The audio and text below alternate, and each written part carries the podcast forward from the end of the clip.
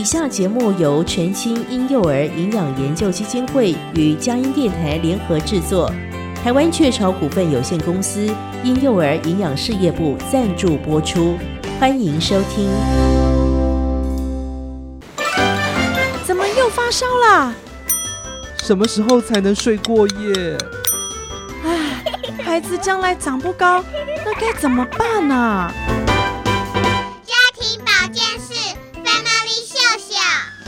家庭保健室 Family 秀秀为您邀请各界名医，提供丰富且实用的健康资讯，让您家中的小宝贝快乐且健康的成长。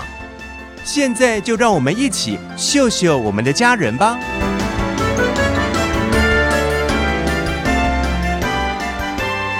欢迎光临家庭保健室 Family 秀秀。又到了每周五的这个时候，让我们一起来秀秀我们的家人吧。我是节目主持人文贤。今天在我们节目当中要来跟大家探讨的话题呢，其实是在年后啊非常轻松又有趣的话题，叫做吃出影响力。到底什么是营养学家能够给我们的饮食观点，还有餐桌素养呢？大家都知道，在一零八年新课纲的里面很讲究这个素养力哦，但是你可能没有想过，在小小的食物的上面，在小小的餐桌的上面，甚至是小小的冰箱，家里的冰箱里面，都可以发现素养力这件事情啊。或许你，但你可能。不会难发现的，就是当你带孩子到外面去用餐的时候，诶，你会发现，不管是在百货公司的美食街啦，啊、或是在呃这种小型的餐厅啦、餐饮店里面，诶，你就发现隔壁桌的孩子可能一下就开始看 Pad 了。跟你跟朋友出去吃饭的时候。哇哦！你会发现那个呃小朋友呢，就在那个长形的沙发上面走来走去，或跳来跳去，甚至小朋友很主动啊，就是很自在的就去抓取别人餐朋友餐桌上面的食物来吃哦。在这样的过程当中，其实你也会去思考，到底什么是素养力？到底怎么样从营养学的角度，从诶教养的角度，从素养的角度来看食物这件事情，或甚至是说透过食物，我们来探讨。诶，到底生理上面的需求就是要吃饱嘛？跟心理上面的这个素养的需求是有什么样的牵连关系？是有什么样的影响？是有什么样？你可以透过小小的食物就可以来训练孩子的素养力呢？今天的节目非常的精彩哦，有营养学家呃来跟我们分享到底。啊、呃，现在孩子所面对的这样的饮食世界，会遇见什么样的素养问题？而怎么样能够帮助孩子在食物的里面去回忆起，去培养出那个好的素养，去有一个好吃的记忆，是有一个营养健康的记忆。还有在厨房里面的，不管是冰箱，不管是餐桌，不管是呃各样的器物，其实它都代表着。我们的每一个选择，而这个选择里面都代表着，哎，我们的素养到底是什么呢？我们先进行今天的健康这一家，家庭保健室，健康这一家。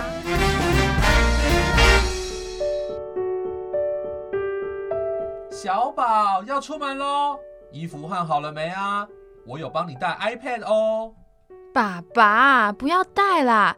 你没发现小宝每次一上餐桌就开始滑 iPad 吗？好像是哦，嗯，可是会怎么样吗？对他的眼睛不好，对我们的亲子关系也不好啊。亲子关系有这么严重啊？他还看不懂菜单，就打发一下时间嘛。哦，好不容易一家人在一起，不是应该聊聊天，彼此关心一下吗？说的也是哦，难得的亲子时光应该好好的利用。嗯，对啊，餐桌上啊，其实有很多事可以跟小宝分享诶，像是餐桌的礼仪、食物的原型、所包含的营养素等等，这些就是新课纲里在说的素养力呀。哦，原来这就是素养力啊。对啊，不只是吃的健康或是有礼貌，还要有素养。哦。好哦，我懂了。嗯，那 iPad 真的不用带了。没错，我们好好的来建立关系。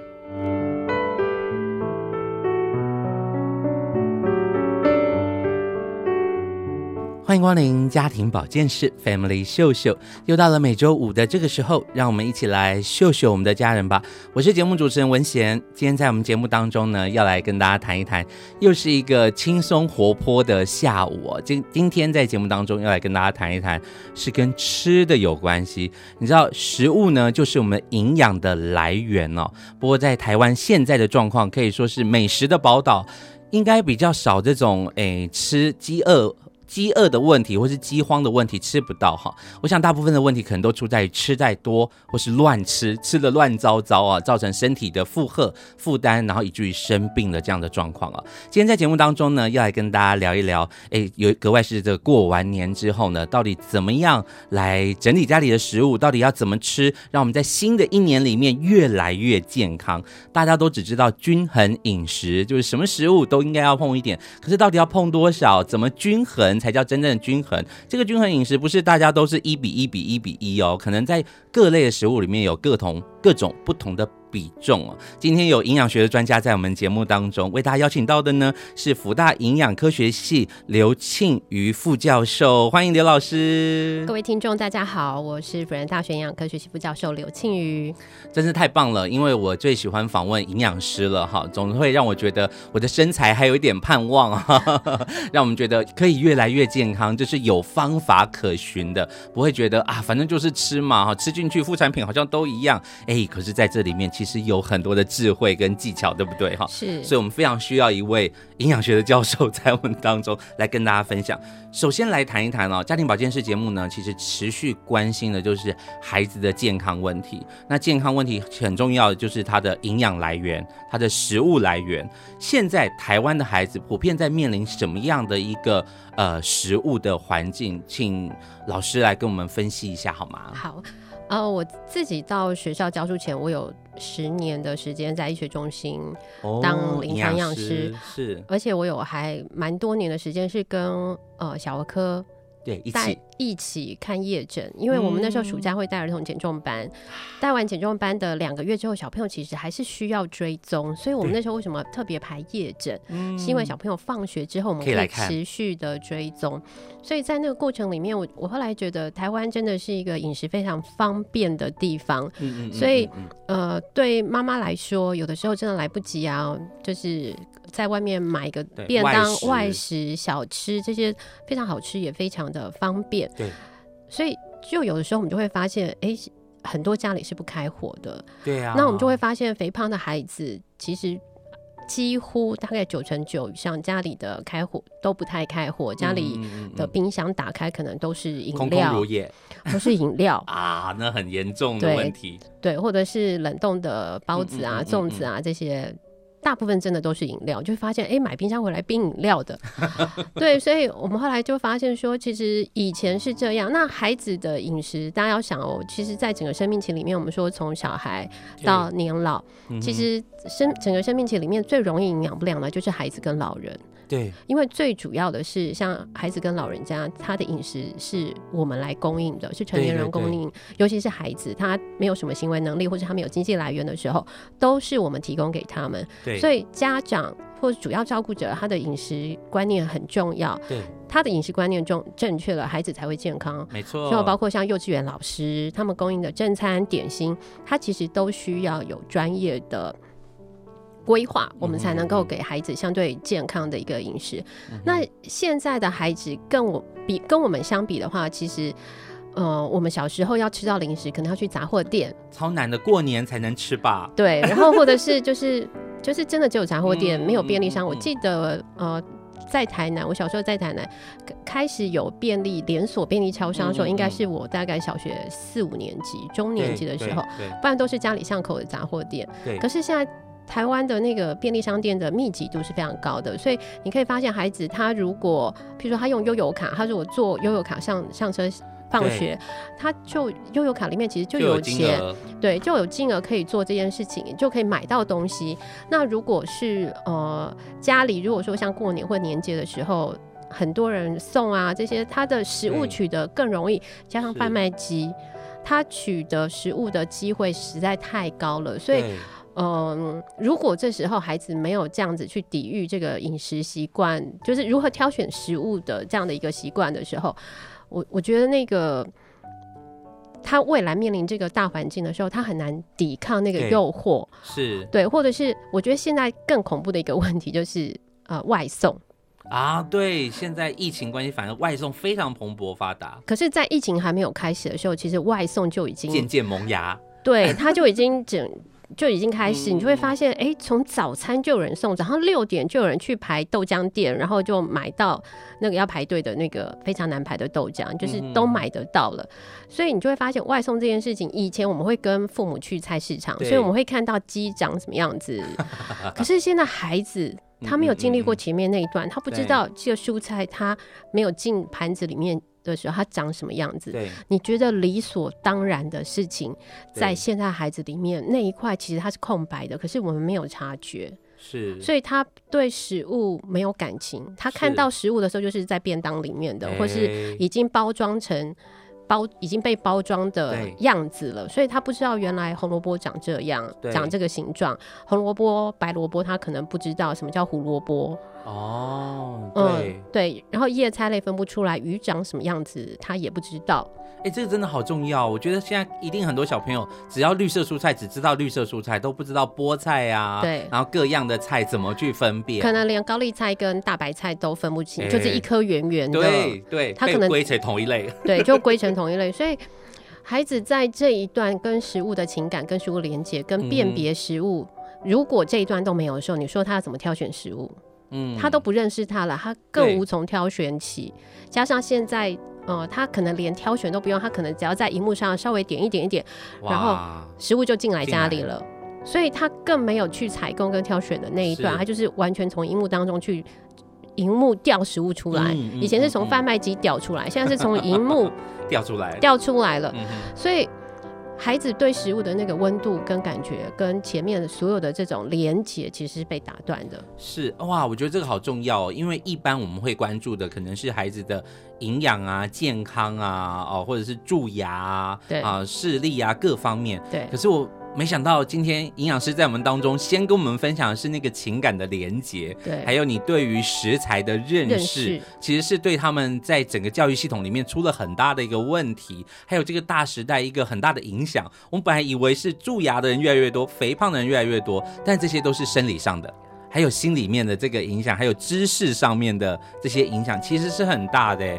哇，这个很多人可能常吃软软的那个木瓜哈，还以为木瓜就是长成一块一块的，不知道它原来是这种哎，长得像木瓜挂在树上的，还以为它跟西瓜一样长在地上都有可能。或是杨桃，大家以为杨桃是星星形状的，有没有出来就切一片一片了？对，因为小朋友都会说杨桃是星星形状的，对，就拿一个真的杨桃的时候，他不知道那就是杨桃。我们访问过日本。东京的营养师，他就说，东京的孩子他在做饮食教育的时候，他会发现东京的孩子以为鱼长什么样子，鱼钓上来就是像那个握寿司，像一片一片一片的，他就觉得鱼长得就是这样。太常吃了，对他们没有逛市场的 经验，所以呃，回到回到家之后，他可能看到的就是妈妈可能买半买成品回来，对，所以他没有看。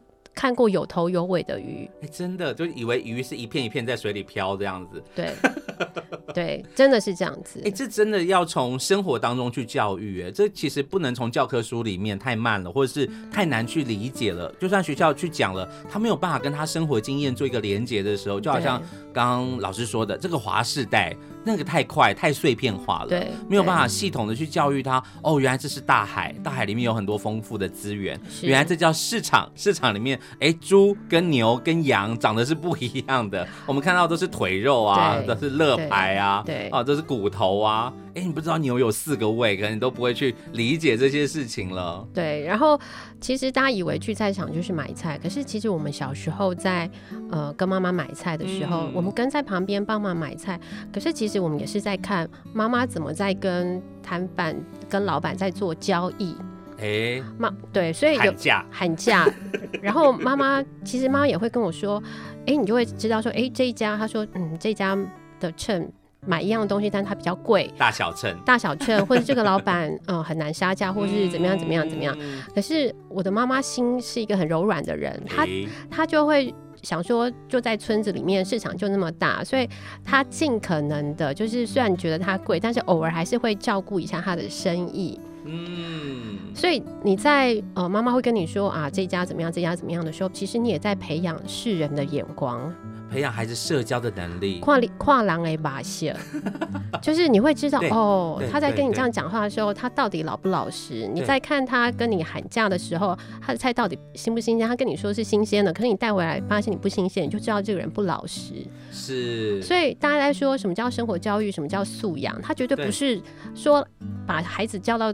那个课桌上，课桌上说来，我们来学素养。对，不是的，不是的。对，现在大家在推一零八课纲，很多家长很很恐慌，或者是说什么叫素养教育。嗯嗯。所以我我自己觉得，生活的素养或是饮食的素养，它绝对不是在教科书上面，或是一本书上，或是怎样就可以养成的。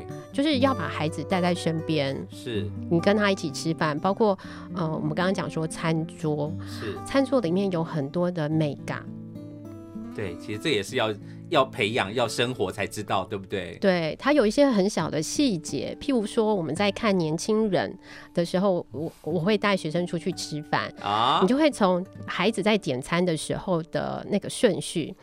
有些孩子他在点餐的时候，他会从最上面开始点。嗯嗯，有些小孩他点菜的时候是会从最下面开始点。嗯嗯嗯。那最上面点的通常都是价格比较便宜的。对对对。最下面越下面会是越贵的，因为我有一次带他们去吃关东煮，你就会发现 有些孩子就从便宜的十块二十块的油豆腐开始点。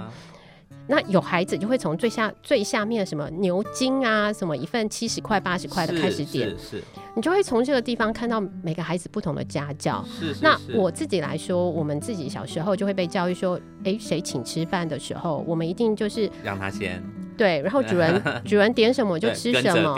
那主人很客气让你点，你一定是点比主人还要再便宜的。那主人通主人通常都会先让客人先点，所以我们一定就从最便宜的开始点。对对对对所以这个就是教养，哇！甚至你在职场上，我觉得有时候老板也会从这种小细节去看看你这个人。哇，没想到我们今天从这个呃健康教育，已经讲到这个哇，这是学校没教的事哎，哦，真的是老师才太厉害。我觉得这就是带孩子的素养。我觉得从餐桌去衍生，嗯，那包括其实我也会带孩子在餐，就是我们去外面用餐的时候，他会不会替呃人家帮我们添水？添水的时候，你会不会跟人家说谢谢？嗯嗯，谢谢比较年轻的呃。就叫谢谢哥哥，谢谢姐姐。如果比爸爸妈妈年长的，就叔叔伯伯阿姨，你要有称谓。谢谢谁？哇！我是不是很难相处？没有，我真的是太惊讶了，因为我们真的就期待家庭保健室节目，本来原本的预设呢，就是哎、欸，我们讲健康的议题，顶多我们来讲这个教养的议题，因为健康也包含了心理的健康嘛。是，但是我觉得老师真是太棒了。今天呃，因为老师在二零二零年出了一本书，叫《吃出影响力》。是，哎、欸，可能大家都看到这个标题就想说，哎，就是要又要叫我们吃的健康，均衡饮食。可是刚刚老师一开口。就知道有没有了耶，就知道什么叫吃出影响力，对，真的是吃出素养来，吃出教养来，是。再从食欲的这件事情，吃东西的这件事情上，不只是身体可以得到健康，你的心灵，然后你的人生，你的人际关系，你的举止，对，你的行为举止，你的品格都可以变得更健康。没想到食物有这么大的影响力。今天这是啊、呃，刘教授要。在节目当中要带给大家的，今天为大家邀请到的呢是辅大营养科学系的刘庆瑜副教授来跟我们谈一谈。哎，这个食欲真的是不简单。继续，我们先休息一下，等等回来要跟大家聊到底要怎么样吃出影响力。你我们已经看到了，不只是健康而已哦，而是你很多心理层面的人际关系上各方面，其实都深深的影响着我们。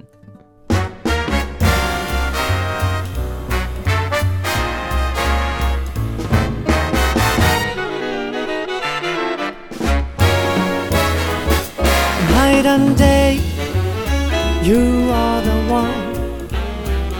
Only you beneath the moon and under the sun. Whether near to me or far, it's no matter how long where you are. I think of you. Night and day, day and night. Why is it so? Let this longing for you follows wherever I go. In the roaring traffic spoon, in the silence of my lonely room, I think of you. Night and day, night and day, under the heart of me. There's an who's such a hungry yearning burning inside of me. And it's torment won't be through till you let me spend my life making love to you day and night, night and day.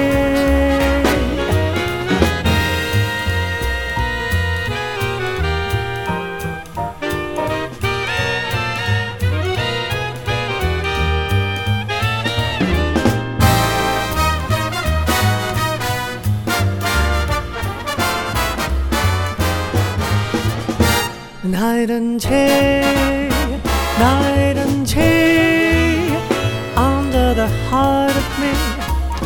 There's an who's such a hungry yearning burning inside of me. And its torment won't be through till you let me spend my life making love to you day and night, night and day.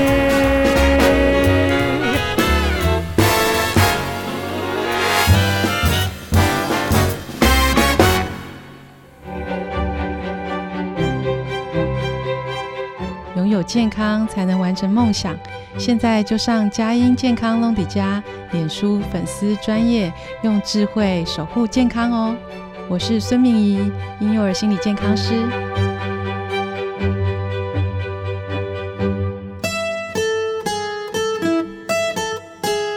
朋友们进行的节目是家庭保健室 Family 秀秀，我是节目主持人文贤，跟着营养师一起来秀秀我们的家人吧。今天在我们节目当中呢，原本以为哈要来跟大家谈健康饮食的问题，来谈食食疗教育的问题啊，但是我发现哇，这个生理跟心理之间的牵连，食物跟心态之间，跟素养之间，哇，这太重要了，因为我们一零八课纲里面。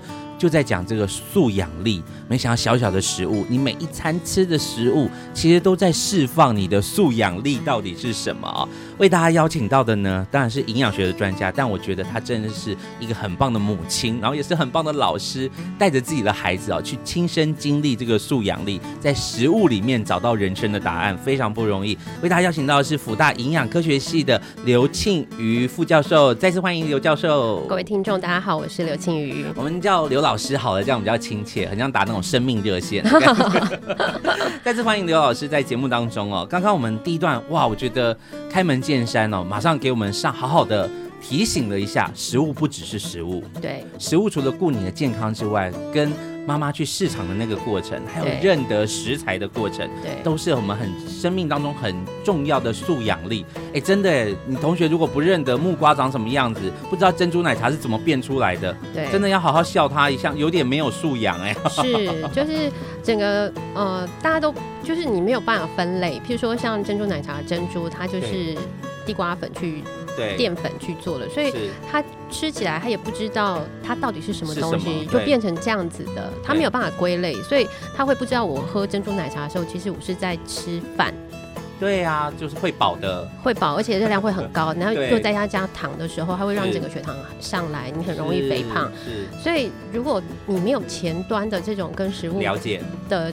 接触的这样的一个经验的时候，你未来在面对食物的时候，你会无从选择，而且你就会只是接受到妈妈说不要喝这个，不要喝这个，一直被禁止的那个感觉，对，而不是去了解而选择。我可以说 no，我可以说不要，这会伤害我的生命，对，这会伤害我的健康，对。所以其实我最常被人家问说，就说老师，那你会带你的小孩去麦当劳吗？我说为什么不去？对，去了解认识一下。对，而且他相对要在这个环境里面，毕竟我们可以陪孩子的的这段路。你说到十八岁，他还愿意跟你一起出去吃饭，那已经是亲子关系还不错的家庭了。对，那所以未来他要自己去独立面对这个世界，他有没有办法去抵抗？就是去选择相对健康的食物。我们曾经有朋友的那个室友，大学室友，他大大一的时候住宿舍。对。他每一餐都吃泡面，他说他在十八岁以前没有吃过一口泡面，因为爸爸妈妈是校长、老师、对。学校主任，所以他们家吃的东西非常健康，他从来没有吃过零食，没有没有吃过泡面，嗯。所以他离开家去住去新竹住宿的时候啊他就说他都在吃这些我们说的不好的食物，就吃了一整年，他就觉得他好，他满意。了，会耶会，我觉得这个真的会有一种报复心态的饮食法因。为他从来没吃过。对，像有些小朋友就是爸妈都不给他们吃巧克力，哎，等到他开始谈恋爱、情人节的时候，他就非常渴望每天都吃巧克力。我还听过有一个学生说，他希望他家的水龙头转开就是可乐，真的的？因为他就是第一次喝的时候，他就觉得哇，他从来没有经历过，他希望他这个水龙头转开就是那个焦糖味。那他应该要去住台南，人家都说台南人的那个水龙头，水龙头一转开都是奶茶呃之类糖水的糖水，很可恶，讨厌。对，你在台南如果点无糖的，他就说你外星人，或者你你别的县市来的哦。对对对对对，很好笑。所以这个就是，呃，所以我带他们去麦当劳的时候，他就会知道他应该要选什么。嗯就是这是你每天吃饭的时候跟他说一点说一点的，对对对，而不是他已经养成习惯之后你才去禁止他。是这个是很很难去改变。你自己想嘛，我们自己如果有十个坏习惯，一下子妈妈跟你说，哎，你要折被子，你要干嘛？你要干嘛干嘛？妈一次讲了十个，你会会改吗？其实，是改不，了，改不了。你超过能力所及。叫你不要熬夜，叫你不要再玩手机嗯，嗯嗯，叫你姿势要端正，不要翘脚，这些习惯，你一旦养成了，其实叫你一次改掉十个，其实是不容易的。对，对所以孩子其实就是带在身边，然后从吃饭、从日常生活的应对进退去教他。对，真的跟各位听众朋友讲，与与其让你的孩子以后跟男朋友、女朋友去麦当劳，不如妈妈先带去，对不对？好，他就知道我在麦当劳会遇到什么食物，我在麦当劳会产生什么样的这种这种感受，对，让他去感受。而而这个第一次的感受是跟妈妈一起的，对然后不是禁止，不是 say no，对是是知道有人支持他，然后知道自己在吃些什么。是好，这个马铃薯呢，不是长得一条一条的对，它是一颗一颗的，好吗？是，好，那这个汉堡肉啊，这个肉是其实是腌制过的，可能很多人不知道，想说猪肉本来就是这样一片一片的，其实那个肉都是绞肉，它是是经过处理的，对，所以哎，其实这个是很好的一个教育的机会哈。对，而且我我们在带孩子吃饭的过程当中，嗯我们供应他太过太多加工品的时候，对，他的舌头其实会未来会辨别不出来什么叫做食物的味道。嗯，原型，原型的味道嗯嗯嗯，如果不加盐、不加糖、不加调味料的时候，那个食物真正的味道是什么？他不会知道的。对，其实在，比如说我们吃很多素食外食的时候，其实你就感觉到就是油，然后是盐巴，调味酱油，然后辣，对，哦，他可能只能说出很后端的感觉是了。是，反而不说不出前端的那种蔬菜的清香清甜，对，然后会觉得哇那些都食之无味，什么叫米饭的甜味？对，胃口已经被养坏了啦。对他可能都嗯嗯嗯吃卤肉饭，所以他不知道什么叫白饭的甜味。啊，所以我自己买米，我就会跟花莲的小农买，所以一次可能就是叫叫呃六包这样子寄来家里。嗯有一次我真的开会很忙，就是那天晚上真的就买便当，就那种烤肉便当。就我们家女儿先吃了一口饭之后，她就说这不行：“妈，这家的饭不好吃，哦，哇，这家的米你看嗯。没有光泽，嗯。这家的饭不甜，没有弹性。”光是米饭而已，对不对？对他挑剔的是这家的米饭，嗯他不是说那个肉啊怎么样怎么样怎么样他就觉得米饭不嗯行。嗯我就说，哎，对，就是他吃过什么叫做真的哎农民新鲜采收，然后寄来家里的米饭。然后你说贵不贵啊？就一包三公斤，一两两百两百块两百三，可以吃好久。嗯，对，所以有的时候我们要给孩子什么样的人生经验在食物当中，所以到嗯那个口味的养成，如果你从小就给他吃重口味，他的口味只会越来越重，越来越重，回，会回不去。对，所以像日本啊，因为他们有察觉，他们高血压的年龄层越来越低，就是对嗯。所以他们现在就严格规定了他们学校午餐的含钠量，哦，很好哎，所以他们的咖喱饭，小日本小孩很喜欢吃咖喱。嗯，咖喱饭，他们其实是不能用咖喱块，嗯他们要营养师自己用蔬菜用去卤，去调，然后用咖喱粉去调。你只要用加工品，你的那个含钠量已经当餐就标了，就超标，你其他的配菜什么那个完全就没办法。所以有时候孩子的那个口味的那个对食物的甜味、咸味的那个，我们说我们就想说它是一个标准啊，就是也不是不能说标准，就是他刚开始你给他吃什么就是什么。嗯所以如果他喝习惯全糖，他在喝半糖或者七分糖，他就会觉得不甜，对对，就会有会会是这样，就会变台南人。对，对不起，又攻击了台南人，真的 中箭。然后，所以我我我带你说我会不会让孩子喝手摇饮？我当然会啊，因为他、嗯、这就是世界的诱惑。对。可是他们偶尔人家请他们喝到全糖的时候，他就会说吓一跳，他会整杯带回来说：“妈，我没有办法喝，因为真的太甜了。”对。所以我们自己去买手摇饮，我们几乎都是买无糖，即便我们喝柠檬绿茶。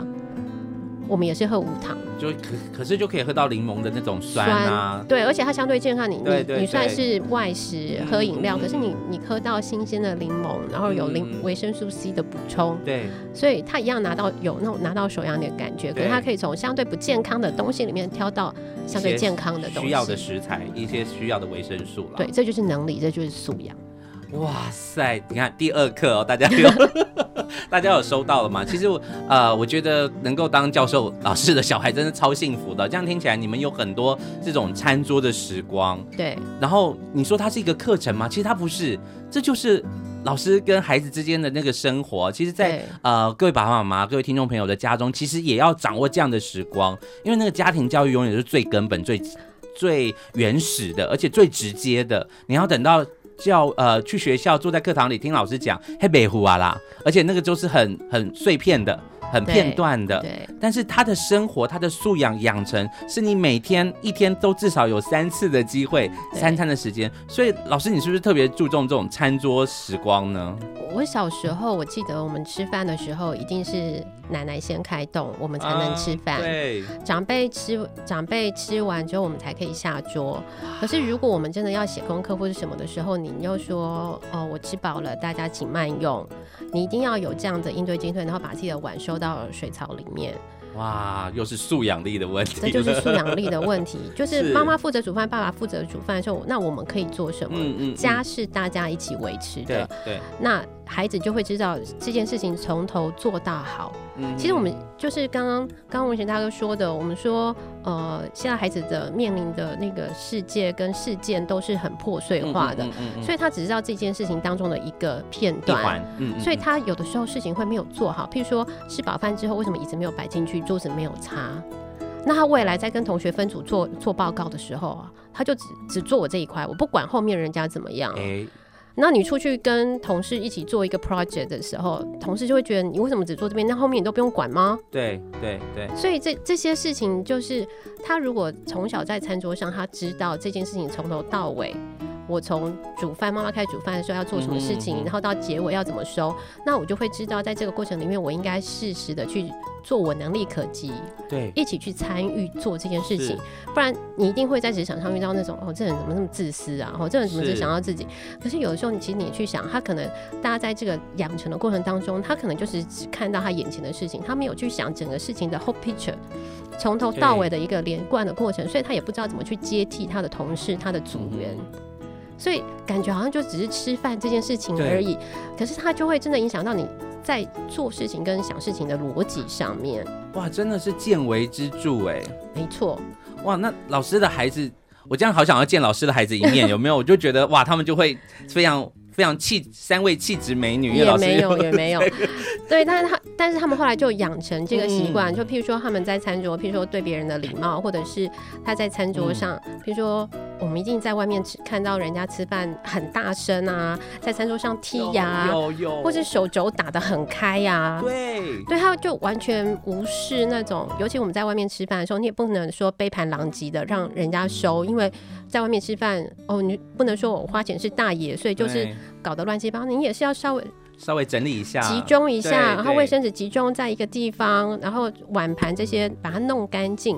我觉得这也是很基本的。那我们常常去吃饭，有时候餐厅老板可能都很熟了，他们就会跟我们抱怨说，那个火锅店那个老板真的很好，就是他连小朋友来他就没有收供锅费。哦，可是他说，真的有些家长来，就是那个小小孩整碗饭洒满地上，他们也不处理。然后那个冰淇淋给人家乱挖，饮料弄得到处都是酱料，弄得乱七八糟，他们就也很灰心。对呀、啊，会耶会。对，然后我们也常常看到有些家长就让小孩子拿着餐具在跑来跑去，跑来跑去，或是踩人家整条。有些餐厅它有整条的沙发座，靠墙沙发座，对不对？他就会从头这样穿着鞋子，这样从头跑到尾。还好没有夹别人锅里的菜。有一次，我真的就是我们隔壁桌，就是真的连了，真的就是有个妈年轻妈妈，真的就是让她的孩子就穿着鞋，然后拿着叉子，就是从她的她的那一桌沿着那个沙发座走到我们这边来，好可怕。对，所以我那次真的就是忍了很久，我就跟那个年轻妈妈说，是，即便是塑胶叉子，可是她只要一跌倒，那个小朋友。那个、不管插到哪里都不是好事，都不是好事，就插上去眼睛眼珠子这么软的，所以有的时候孩子家长以为孩子小，其实孩子都聪明，他们都知道，你这时候不要求，你没有坚持的话。他就你在未来任何事情上，你都没有办法要求他。是是是，因为现在其实少子化的问题哦，很多、嗯、呃照顾自己的孩子都是两是两双眼睛顾一个，对，所以都是秀苗苗啦，哦，然后很疼是，不能打不能骂哦，然后但是可能就少了这一块。对，所以餐桌它其实是一个，我们发现孩子哪里行为不好，我们就立刻讲。其实，在孩子还小的时候，你就是立刻跟他说：“哎，这样这样这样子不好，我们这样怎样改比较好？”就是立即的回馈学习，对，然后让他马上的嗯嗯嗯的修正，然后夸奖他，他就会知道，哎，这是一个好行为。对对，对。所以小时候我们这样带出去吃饭的时候，呃。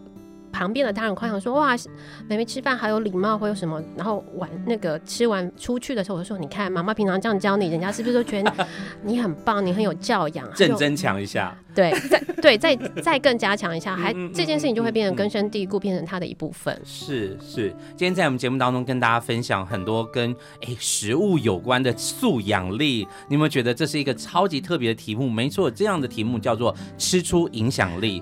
这个影响力不是影响你变得更健康，而是你的心理的层面、你的素养的层面、你的品格教育的部分啊、哦，你的家庭教育的部分。其实，在我们那个年代，可能爸妈都了解，可是，在下一个年代就觉得哦，好像年轻人有自己的想法啊，对，或是孩子他还不懂。其实，刚刚老师就讲了，孩子们都懂，在他还可以塑形的时候，你要把他的框架框出来，为的是保护他，让他以后的路，他可以走在这个很顺的路上面，哈，才不会让人家。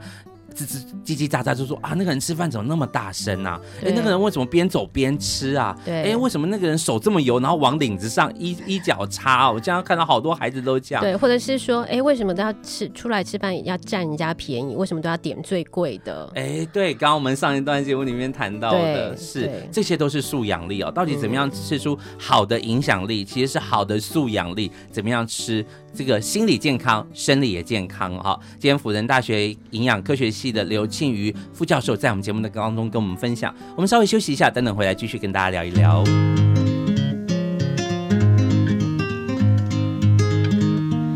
Just around the corner, there's a rainbow in the sky. So let's have another cup of coffee. And let's have another piece of pie. Troubles like a bubble, and the clouds will soon roll by. So let's have another cup of coffee. Let's have another piece of pie. Let a smile be your umbrella, for it's just an April shower. Even John D. Rockefeller is looking for the silver lining. Mr. Herbert Hoover said that now's the time to buy. So let's have another cup of coffee. Let's have another piece of pie. Everybody wants it, it's a universal cry. Oh, we want a coffee. Give us coffee and, and a piece of pie. If you got a dime, then you can have a dandy time. I want a coffee. Give us coffee. I, I want, want tea, tea from mine. Let a smile be your umbrella, for it's just an April shower. Even John D. Rockefeller is looking for the silver lining. Mr. Hoover Hoover said that now the time to buy. Let's have another cup of coffee. Let's have another piece of pie. Just around the corner, there's a rainbow in the sky. So let's have another cup of coffee. and let's have another piece of pie. Trouble's like a bubble when the clouds will soon roll by. So let's have another cup of coffee, and let's have another piece of pie. Let a smile be your umbrella, it's just an April shower. Even John D. Rockefeller is looking for the silver lining. Mr. Herbert Hoover says that now's the time to buy. So let's have another cup of coffee. Let's have another piece of pie. So let's have another cup of coffee. Let's have another piece of pie.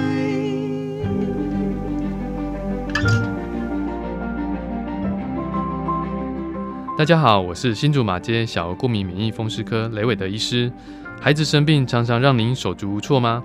快上佳音健康隆迪家脸书粉丝专页，找寻你要的答案吧。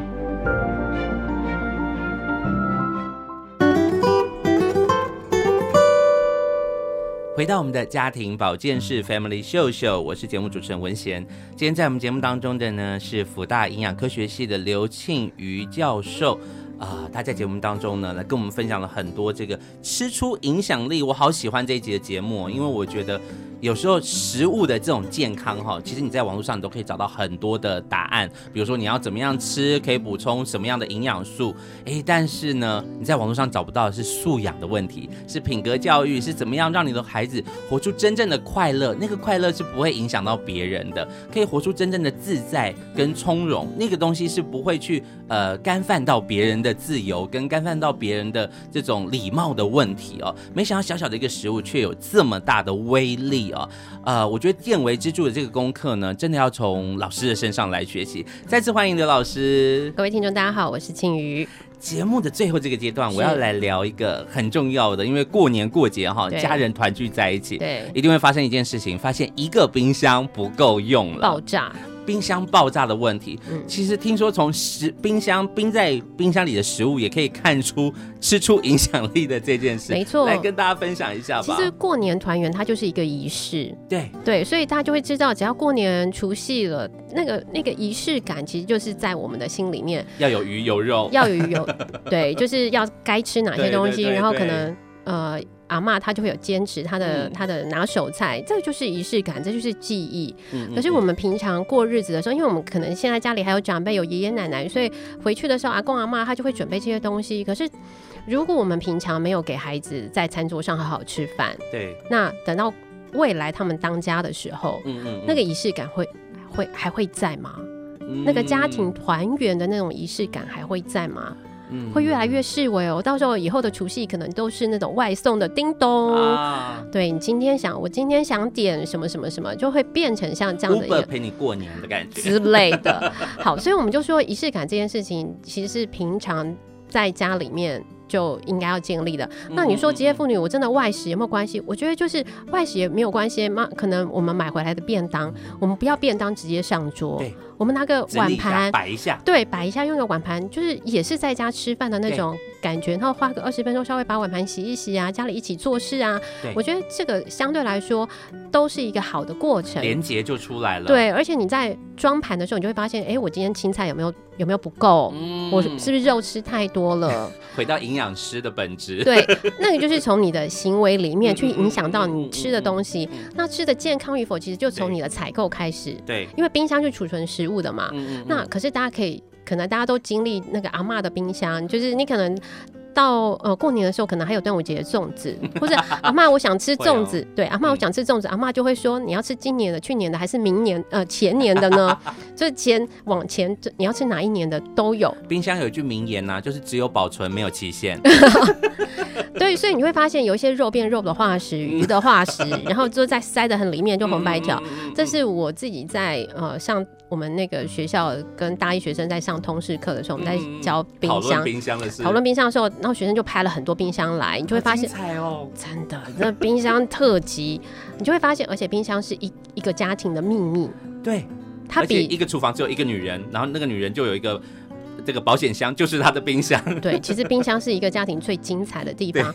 那因为冰箱的食物相对来说打开，它它就是大概都会吃到我们身体里面。对，所以你冰箱放什么东西，就吃到身身体里面，它是直直接的是反映你的健康。所以如果你你都放饮料，那你就是喝甜饮料嘛。是，你如果放蔬菜水果，你就会吃到蔬菜水果。是，所以冰箱的的好坏与否，其实它取决于更上游，就是我要买什么东西放进冰箱里。好有鉴别度哦。对，对，所以一开始你在买东西的时候，你就脑子里思想应该要先规划好了，而不是就全部塞进去了。对对。所以我们就会发现说，哎，不同家庭里面，所以我从学生打出来的打在荧幕上的那个冰箱，你就会知道，哎，你妈没有在煮饭。他说，对我们家，你就。啊你可以马上就可以分析了，你可以窥探出这个家庭的生活习惯、饮、嗯、食习惯，然后你就会回推他们家每天生活是怎么样。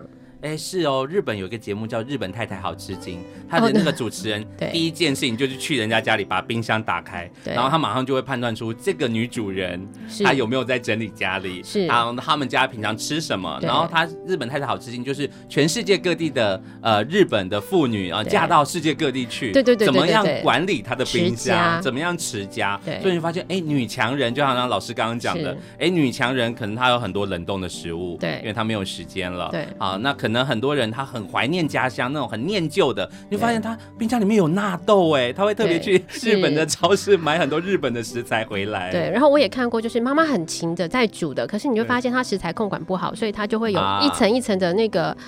剩菜剩饭就一一一个盘子一个盘子包了保鲜膜叠上去，对，那礼堂皇特技团的那个叠盘子的那个状态。是，所以我让学生回家去整理冰箱的时候，他们就会发现说，很多三过期三年的果酱、维他命，好可怕呢。酱油、调味料很多都过期了，嗯、所以他们没有预期到这件事情。是，所以大家应该是想说，像过年好了，所以我觉得大家听完这一集之后，稍微去。把自己的冰箱稍微去把自己的冰箱稍微做一下分类，譬如说肉类，熟的肉一区，生的鱼肉一区。对，那原则上呢，我们说不能交叉污染这件事情，不管有没有时间，我一定要先跟大家讲，不能交接。对，节目这段不能剪掉，就是我们说不能交叉污染，因为就是呃，譬如说生生熟食一定要放放分开，分隔放。对，所以像马上要吃的切过的水果，这些比较干净的熟的食物，要放在冰箱的上层。嗯嗯，嗯，下层那些有有血水、有那个还没煮的东西要放在下层。哦。你自己想，如果你把鱼啊、肉啊那些生的东西放在上面，它是不是湿湿的、有血水？对，它有可能滴滴答，你拿的时候它可能就污染了其他湿气就会跑下来了。对，所以你一定是从干净的到污染区，干净区到污染区。所以干净，你每天要吃的牛奶这些东西，对，就是眼睛看到就在上面。然后再就是冰箱的温度管理，如果你大概放个七成八成就差不多，不然你的那个温度会不循环，冷空气不循环，东西就容易坏掉。哦，对。那还有就是，大家很喜欢在冰箱的门上放牛奶、放鸡蛋，大家想要不好吗？不好，哎、欸，我我也是来学习的。因为冰箱门打开之后，你就会知道 那个门是铺露在外面的，嗯嗯，所以它是冰箱里面温度最高的地方，哦，最不够冷的地方，最不够冷的地方。所以像牛奶蛋白质、鸡蛋蛋白质容易坏，它很容易受温度的影响就坏掉了。嗯嗯，所以现在好一点的冰箱，它其实会把蛋放在里面，有一个抽屉，蛋盒放在抽屉，现在就不会把蛋放在门上，固定保存的地方。对，牛奶其实就是要平放，把它放在里面。中间一点，让它的温度是够低的。是。那门上只能放什么？只能放酱油啊、调味料啊，放那种不关痛痒的。你如果真的喝饮料或者果汁这种，酱油不冰都不会坏啊。对。你买过？哎、欸，其实我买过真的好的酿造酱油的时候，你我有一次忘记冰，它真的就会发霉。哦。开过的开过就会了。对对对对对，对开过就会。但是酱油其实在酿造的时候，它也是是。常温的，对对对对，所以就变得是说，你嗯，我们在放这些冰箱的时候，你要用位置去管理。譬如说，我们觉得，哎，喝牛奶豆浆是健康的，小朋友长高有钙质，那你的冰箱就有一个区就是放牛奶，所以那个区空了，你就会知道我应该买牛奶了。哎，对，很好，用位置去管理。哎，蔬菜区空了，那我就要补蔬菜；肉区空了，我就要补肉。所以用位置去管理冰箱。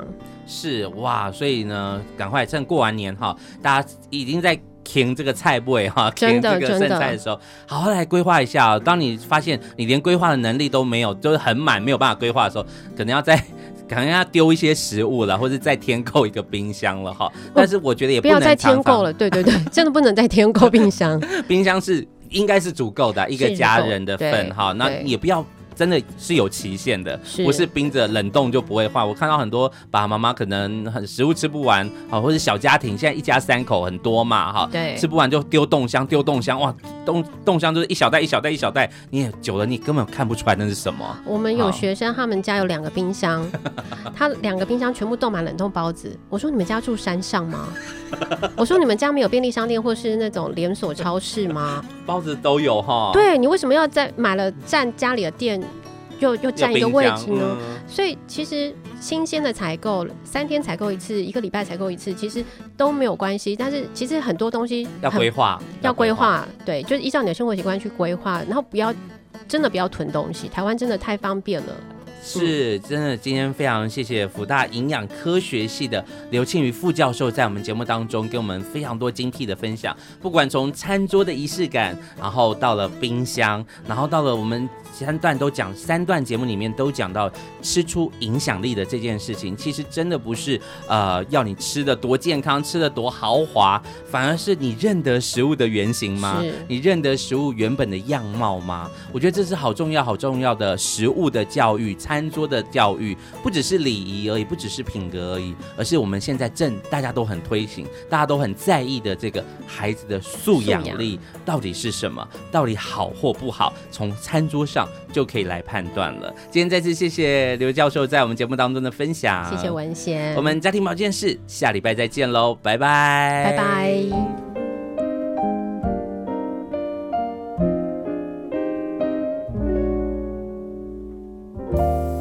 You may not be an angel,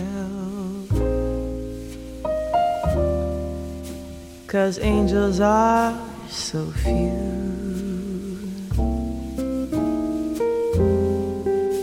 But until the day that one comes along, I'll string along with you.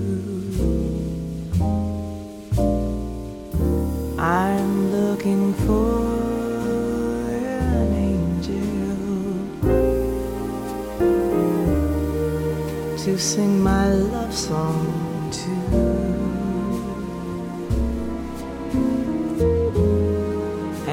Until the day that one comes along. I'll sing my song to you. For every little fault that you have,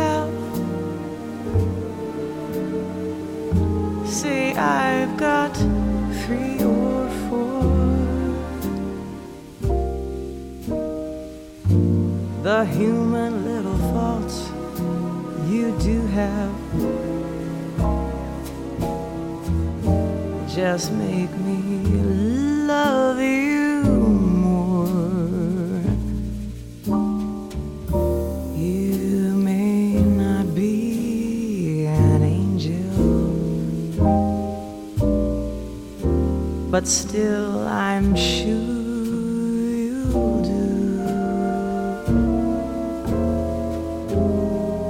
So until the day that one comes along, I'll string along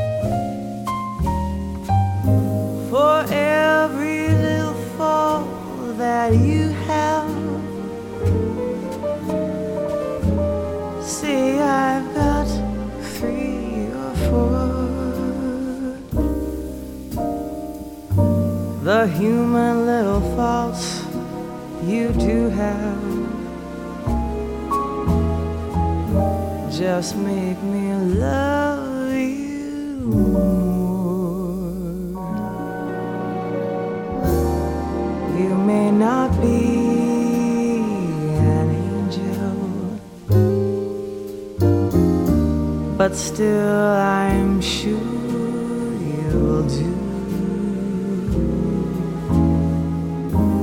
So until the day that one comes along,